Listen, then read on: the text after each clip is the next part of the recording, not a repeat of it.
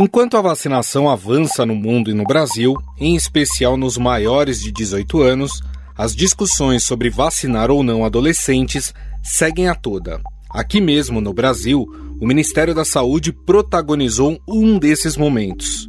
Em 16 de setembro, a pasta se manifestou contra a vacinação dos adolescentes de 12 a 17 anos, que não apresentem algum fator de risco. A orientação foi baseada, entre outros fatores, em evidências científicas que, segundo o Ministério, consideram baixo o risco de óbitos ou casos mais graves da Covid-19 neste público. Não, o Ministério da Saúde ele pode rever a sua posição desde que haja evidências científicas é, sólidas em relação à vacinação em adolescentes sem comorbidades. Seis dias depois, o Ministério voltou atrás e passou a recomendar a vacinação de adolescentes de 12 a 17 anos contra a Covid-19, incluindo aqueles sem comorbidades também concluíram que não há um nexo de causalidade entre o óbito e a vacinação. Nesse sentido, o Ministério entendeu que os benefícios da vacinação para esse grupo superam os riscos de eventuais efeitos adversos. Por isso, o Ministério se posicionou, suspendendo a medida cautelar para não imunizar os adolescentes sem comorbidade. Esse é o secretário executivo do Ministério da Saúde, Rodrigo Cruz. Na Europa, diversos países começaram a vacinar seus adolescentes depois que a Agência Europeia de Medicamentos aprovou em maio a vacina da Pfizer para adolescentes de 12 a 15 anos. A Dinamarca, por exemplo, já vacinou a maioria da sua população jovem, com pelo menos uma dose da vacina contra a Covid-19. A Espanha também vacinou a maioria da população de 12 a 19 anos, com ao menos uma dose. Na França, mais de 60% dos jovens de 12 a 17 anos foram vacinados com uma dose e mais de 50% estão totalmente vacinados. Inclusive, neste mês, o passe sanitário que comprova a vacinação no país será estendido para menores de 18 anos. A partir da semana que vem, restaurantes e bares poderão exigir o documento que comprova vacinação ou teste negativo para a Covid. As autoridades de saúde dos Estados Unidos e do Canadá foram as primeiras a aprovar a vacina da Pfizer para adolescentes a partir de 12 anos. O último relatório do CDC americano mostrou que o número de crianças hospitalizadas com Covid-19 foi três vezes maior nos estados americanos, com cobertura de vacinação mais baixa. No Reino Unido, existe uma preocupação em acelerar a vacinação de maiores de 12 anos após um aumento de casos nessa faixa etária, que obrigou a fechar escolas nos meses de junho e julho. E diante do aumento de casos de Covid-19, o governo britânico decidiu imunizar adolescentes. A vacina da Pfizer foi aprovada pela Agência Reguladora de Saúde do país para pessoas entre 12 e 15 anos. Os órgãos de saúde da Inglaterra trabalham para vacinar maiores de 12 anos e evitar uma repetição de transmissão nas escolas. A China foi mais radical e anunciou que crianças de 3 a 11 anos vão começar a receber vacinas contra a Covid-19. A expansão da campanha de vacinação ocorre no momento em que várias regiões da China voltam a adotar medidas de prevenção para tentar conter pequenos surtos. A China é o primeiro país no mundo a aprovar uma vacina contra a Covid-19 em crianças a partir dos 3 anos. O país é o segundo no mundo com mais mortes de crianças pelo coronavírus. A OMS não recomenda a vacinação, mas também não contraindica. A entidade acrescenta que os ensaios de vacinas para crianças estão em andamento e que atualizará suas recomendações quando as evidências justificarem uma mudança na política.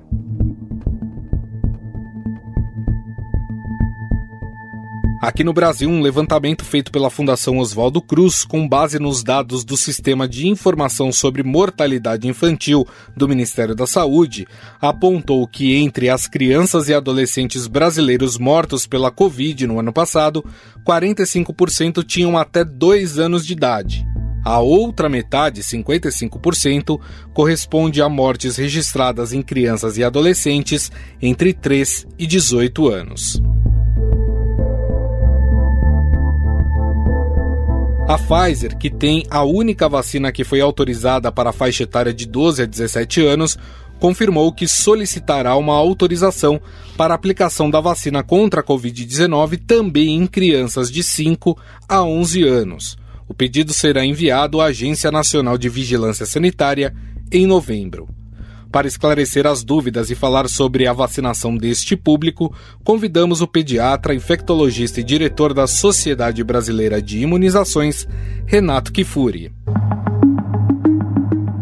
Tudo bem, doutor? Olá, Gustavo, como vai? Sempre um prazer falar com vocês aqui. É, doutor Renato, hoje já há um entendimento que é seguro e importante vacinar adolescentes de 12 a 17 anos ou só aqueles com comorbidades? Duas perguntas a serem respondidas quando a gente indica uma, uma vacinação numa faixa etária, né, Gustavo? Uhum. É importante, nós precisamos vacinar? Segundo, é benéfico, é seguro essa, essa introdução da vacina? Vamos lá tentar responder resumidamente as duas questões. As crianças realmente, quando você compara crianças e adolescentes com adultos, elas são muito menos atingidas pela Covid-19. Quando a gente diz muito menos, nós estamos falando de 2,5% do total das hospitalizações por Covid acontecem em menores de 20 anos de idade e 0,4% das mortes por Covid acontecem em menos de 20 anos de idade. Alguém pode olhar para esse número e dizer: nossa, mas para que vacinar uma doença que é, que é tão rara, ou pelo menos acomete crianças e adolescentes de maneira tão desproporcional? É, quando a gente olha para esse, esse, número percentual, parece pouco, mas é uma armadilha, viu, Gustavo? Tem que tomar uhum. conta, porque 0,4% de 600 mil mortes, nós estamos falando de 2.400 crianças e adolescentes que perderam a vida para a Covid-19. Uhum. É mais do que todas as doenças do calendário infantil, que matam mais do que sozinha a Covid-19, matou mais do que gripe, pneumonia, diarreia, coqueluche, sarampo, febre amarela, juntas. Ou seja, hoje a Covid-19 é a doença prevenível por vacinação que mais mata, sem falar na Covid longa na pediatria, sem falar na complicação da síndrome inflamatória. Então, é mais do que necessário incluir crianças e adolescentes no programa de vacinação. E a sua segunda pergunta em relação à segurança, é, sim, os dados vêm mostrando segurança das vacinas de 12 a 17 anos e os primeiros dados de 5 a 11 anos confirmam a mesma segurança. E melhor, as crianças menores respondem tão melhor à vacina que para essas crianças de 5 a 11 anos estamos usando um terço da dose, ou seja, doses bastante reduzidas. O discurso de quem uh, não quer vacinar os seus filhos, enfim, crianças e adolescentes nessa faixa etária, é de que a vacina é, estaria causando problemas cardíacos em jovens. Isso é verdade, doutor? O que se sabe em relação a isso? As miocardites, né, que é uma inflamação no coração, foram percebidas após a vacinação com a Covid-19, com todas as vacinas e em todas as faixas etárias, não é só em jovens, não. Acontece em idosos, acontece em adultos, acontece em crianças, em adolescentes. O risco maior parece haver um pouco mais de casos aumentados é, em adolescentes mesmo. Esse risco está na ordem mais ou menos de 50 casos para cada um milhão de doses aplicadas. Ou seja, para cada um milhão de doses da vacina, isso são dados americanos, mais ou menos 50 crianças de 12 a 17 anos têm essa miocardite. Para adultos, para o sexo feminino é menos, os meninos são mais com a segunda dose é mais do que com a primeira dose, mas em média essa é a estatística mais, vamos dizer, do risco maior. São os meninos na segunda dose de 12 a 17 anos. Quando a gente olha para esses números, 50 casos por milhão, o número de internações, casos e mortes prevenidos é muito maior do que esses efeitos colaterais causados pela vacina. Lembrando que essas miocardites nunca mataram ninguém até agora não tivemos registro nem nos Estados Unidos, nem em Israel, nem na Europa, de nenhum óbito, uma, uma complicação rara e benigna, ou seja, pode às vezes levar a uma hospitalização, mas não é grave a ponto de levar a fatalidade como a Covid é. Então, todos os países continuam recomendando, conhecendo esse risco pequeno, conhecendo a benignidade desse evento, que cura espontaneamente ou com uso de anti-inflamatório somente, na maior uhum. parte dos casos. Então, não contraindicando a vacinação. O benefício supera em muito esse eventual risco é, da miocardite. É, a gente percebe também, doutor, é, que países como a Inglaterra, por exemplo, que não estavam vacinando os adolescentes ou estavam com uma campanha muito fraca é, voltada a esse público. Estão enfrentando um novo surto da doença, inclusive na Inglaterra, entre os meses de junho e julho, tiveram até que fechar de novo as escolas, né? Isso mostra que a vacinação nessa faixa etária é importante, inclusive para que a gente não tenha um aumento de novos casos? Tem toda a razão, Gustavo. Quanto maior o número de vacinados na população, menor a chance de circulação do vírus. Lembrar que um fator importante para o surgimento de novas ondas, é, além da cobertura vacinal ampla, é, o, é, a, é, é a diferença, é o tempo decorrido entre a vacinação e o surgimento de uma variante ou de uma onda qualquer. Então a gente vem aprendendo que quanto mais o tempo passa em relação à população mais vacinada, maior o risco de ressurgimento de casos, de novas ondas. Você vê a Europa, Israel, Estados Unidos sendo atingidos pela variante Delta, porque haviam vacinado no primeiro momento mais rapidamente, janeiro, fevereiro, março já tinha boa parte da população vacinada, e o Brasil, que recebeu a variante Delta aqui no segundo semestre, praticamente não teve impacto nenhum, porque a Delta encontrou aqui uma população mais recentemente vacinada e, consequentemente, não houve tempo de perda de proteção. Daí a importância que vem crescendo cada vez mais de nós oferecermos a dose de reforço para aqueles indivíduos que vão perder primeiro a proteção, que são os idosos. Então, são vários fatores que impactam aí na distribuição. O número de vacinados, porcentagem de crianças e adolescentes vacinados, tempo de vacinação prévio à introdução de uma nova variante, são várias aí, vamos dizer, motivos ou variáveis que podem impactar no maior risco de uma terceira onda ou não. É, hoje, né, pelo menos é, aqui no Brasil, a única vacina recomendada para vacinar essa faixa etária de 12 a 17 anos é a vacina da Pfizer. Porque só ela fez estudo nessa faixa etária ou é pela tecnologia que ela utiliza, doutor? É por conta dos estudos, Gustavo. Nós temos aí estudos com a Moderna também, que está para ser apresentado de, de 11 a, a 17 anos. Nós temos estudo com a Janssen também, populações pediátricas. As vacinas inativadas, como a Coronavac, a Sinovar, a Sinopharm, estão sendo estudadas em populações a partir de 3 anos de idade. O Chile acaba de publicar um dado de eles já estão utilizando acima de seis anos, mostrando a segurança da vacina num estudo populacional. Então, os dados vão se acumulando nessa faixa pediátrica. Então, eu volto a dizer, Gustavo, o grande problema é esse: nós temos que olhar o benefício que a vacina traz nessa população. E não é desprezível. A doença uhum. na faixa pediátrica, embora ela seja desproporcional em relação aos adultos, ela comete de maneira importante e não é para negligenciarmos o risco que essas crianças têm de complicações, de adoecimento e até de óbito. Então, vacinar crianças e adolescentes é uma necessidade e esses estudos de segurança são necessários para que a gente, ao introduzir essa vacina nessa população, tenhamos certeza que o benefício que a vacina vai trazer é muito, muito superior aos eventuais riscos desses efeitos colaterais. O senhor falou uma coisa importante, né? Que é uh, o que acontece depois de um, de um jovem ter Covid, né? As sequelas que aparecem. É, já dá para determinar quais são as sequelas mais comuns que foram observadas entre crianças e adolescentes que tiveram Covid, doutor? Sim, tem alguns estudos europeus, especialmente na Inglaterra e na Suíça, mostrando que cerca de 12 a 15% de adolescentes que adquiriram Covid permanecem ou mantêm sintomatologia por mais de cinco semanas, que é o que a gente chama da Covid longa. Os principais sintomas nessas crianças e adolescentes: cansaço, fadiga, dor de cabeça, dificuldade de concentração, distúrbios de sono e manutenção de perda de olfato. Esses são os principais sintomas relatados ao que nós chamamos da Covid longa. É, ainda é um fenômeno pouco compreendido, nós não entendemos ao certo quem são aqueles que têm maior risco de desenvolver persistência de sintomas.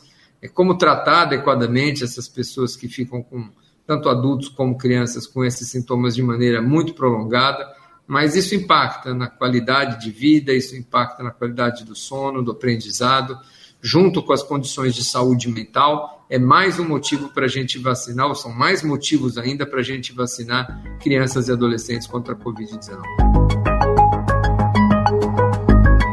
É, doutor, a, saiu uma notícia, né? Acho que na semana passada, que a China ia começar a vacinar crianças a partir de 3 anos, né? E que lá eles aprovaram duas vacinas é, para para a vacinação dessas crianças, a da Sinopharm e a, da, e a Sinovac, né? Que é a que a gente usa também aqui, o Butantan uh, distribui aqui no, no Brasil. É, nessa faixa etária de três anos, a partir de três anos, doutor, era necessário ter um pouco mais de estudos ou, aí, ou já há estudos dizendo que também é seguro vacinar a partir dessa faixa etária?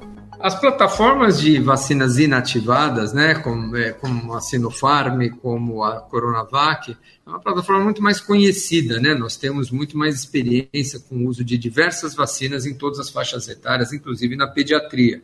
Então há uma, uma segurança prévia estabelecida por outras vacinas de plataforma muito semelhantes que permite eventualmente algum país, mesmo sem dados muito, é, vamos dizer, robustos em estudos clínicos, já introduzir. Assim fez o Chile, assim está fazendo a Argentina, assim fez os Emirados Árabes Unidos, assim fez a China, por exemplo, e a Índia também. Tem utilizado vacinas a partir de 3, 5, 6 anos, dependendo do país, mesmo sem estudos de grande consistência é, que a gente está vendo, por exemplo, com as vacinas da Pfizer.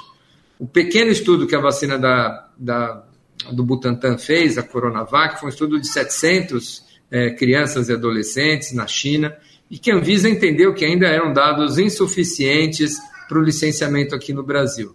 Certamente, a experiência com uso em vida real nesses países que eu citei com essas vacinas inativadas poderão compor uma experiência maior, um dossiê melhor para ser apresentado na Anvisa. Eu acho que certamente é um caminho extremamente interessante de vacinação de crianças com essas vacinas inativadas mas elas precisam apresentar mais dados, ao meu ver, uhum. Eh, de segurança e de eficácia para que elas possam ser aprovadas aqui no Brasil também. Para a gente encerrar, doutor, aí eu queria uma opinião pessoal é, do senhor. É, por que, que a OMS ainda não recomenda de forma enfática a vacinação desse público? Ela não contraindica, mas também ela não faz ali, na, nas suas colocações, uma recomendação de, de vacinar esse público, essa faixa etária de 12 a 17 anos. E com razão, né? Eu acho que a, o olhar da Organização Mundial da Saúde é para o controle mundial da pandemia. Se você pensar em termos de, de equidade, de distribuição de vacinas pelo mundo, é, tem uma, um, algum grau de, de injustiça quando você vê países como Brasil, Reino Unido, Estados Unidos vacinando adolescentes, crianças, dando terceira dose para os idosos, enquanto muitos países, especialmente da África, nem a sua população mais vulnerável foi vacinada ainda. É, esse, esses esforços de vacinação é, de maneira mais democrática são protagonizados pela Organização Mundial da Saúde que mesmo com esse discurso não tem sido suficiente no acesso é, mais de maneira mais com maneira mais equidade na, na vacinação em todo o mundo. Então, infelizmente, a gente tem visto esses cenários, países que compram vacinas mais que têm condições, e eu incluo o Brasil nessa, né, nesse, nesse perfil de países, têm vacinado, e com razão também, os seus crianças, adolescentes, já que têm vacinas suficientes para isso, mas, sem dúvida, nós temos que olhar mundialmente para o controle da pandemia. Nós nunca estaremos livres da pandemia enquanto o mundo não controlar. E a visão do OMS é essa: ela não vai recomendar vacinas para criança enquanto o último adulto do planeta tiver vacinado. É o que nós fizemos aqui. Nós vacinamos todos os adultos para começar a vacinar as crianças. O olhar da OMS é um olhar global, então o raciocínio é o mesmo. Eles passar a recomendar vacinação em criança depois que praticamente todos os adultos do mundo tiverem sido vacinados. Infelizmente, as iniciativas até o momento não estão atendendo essa, essa demanda que eu entendo e acho necessária que seja defendida, mas com ações mais robustas. Bom, nós conversamos com o pediatra, infectologista e diretor da Sociedade Brasileira de Imunizações, Dr. Renato Kifuri, que nos falou um pouco mais sobre a vacinação em adolescentes, né, principalmente na faixa de 12 a 17 anos.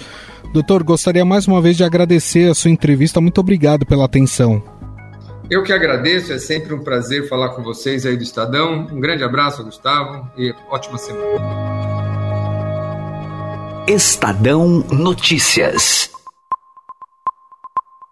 O Estadão Notícias desta terça-feira vai ficando por aqui. Contou com a apresentação minha, Gustavo Lopes, produção de Ana Paula Niederauer e Jefferson Perleberg. A edição e montagem é de Moacir Biasi. O editor do núcleo de áudio do Estadão é Emanuel Bonfim. E o diretor de jornalismo do Grupo Estado é João Fábio Caminoto. Mande sua mensagem para o nosso e-mail podcast@estadão.com. Um abraço e até mais.